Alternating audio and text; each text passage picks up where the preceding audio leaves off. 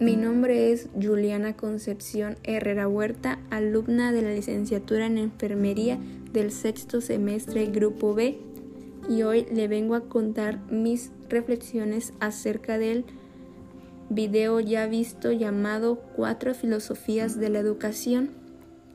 Como sabemos, la educación es la formación destinada a desarrollar la capacidad intelectual y moral de las personas mediante su cultura, normas y reglas de convivencia en la sociedad.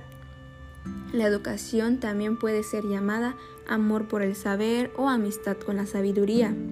Se dice que la educación tiene que ser comprensiva, con libertad, no hay que memorizarla y no debería de ser aburrida. El esquema antropológico del ser humano se basa en el intelecto, el cual piensa, razona, analiza. La fuerza de voluntad es la fuerza que tenemos nosotros para realizar lo que más anhelamos y los deseos y las emociones o sentimientos que es lo que nos impulsa a querer realizar algo. El emotivismo y búsqueda de la felicidad se dice que nuestra esencia son nuestros sentimientos. La finalidad de la vida es ser felices, tener una vida duradera y vivir con satisfacción. Y se dice que la felicidad pues debe ser privada de uno mismo. Los seres humanos estamos dotados de sentimiento empático, asociados con solidaridad, justicia, placeres primarios como arte, ciencia y moral y sufrimos cuando una de estas no está en nuestras vidas. A veces podemos confundirnos de si nos hace felices o no, incluso podemos no saber qué es lo que sentimos o no, o no lo reconocemos. Hay lugar para una educación sentimental, lo que da valor a nuestra vida, los sentimientos y nuestros pensamientos, la voluntad están al servicio de las emociones, aunque en el ámbito de la educación sentimental ha estado un poco olvidado en el transcurso de la vida. El objetivo del entusiasmo y búsqueda de la felicidad es conseguir personas felices y gestionar su armonía y entorno social, ya que una existencia infeliz nunca es justificada. Por ejemplo, desde que estamos en el vientre materno, en el útero, nuestras madres ya nos están educando con amor y con respeto.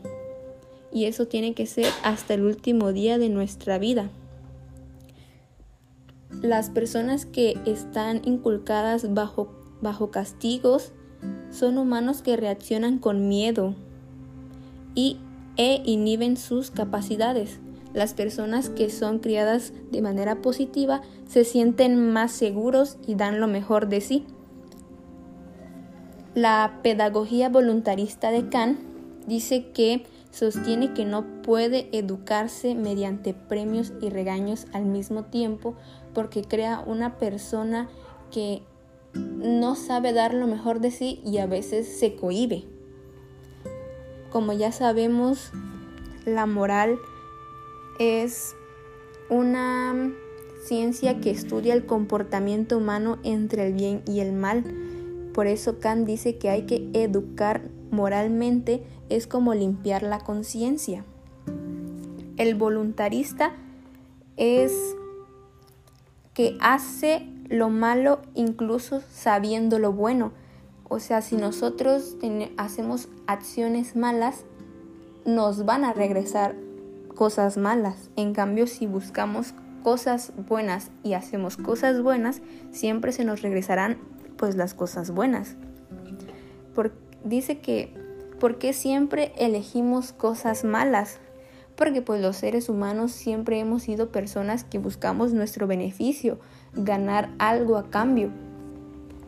En cambio, la persona que conoce lo bueno, pues tiene dignidad, justicia y vive tranquilo conocernos a nosotros mismos, como dijo Sócrates, ya que somos seres capaces de comprender las ideas, la realidad y la naturaleza material que nos rodea.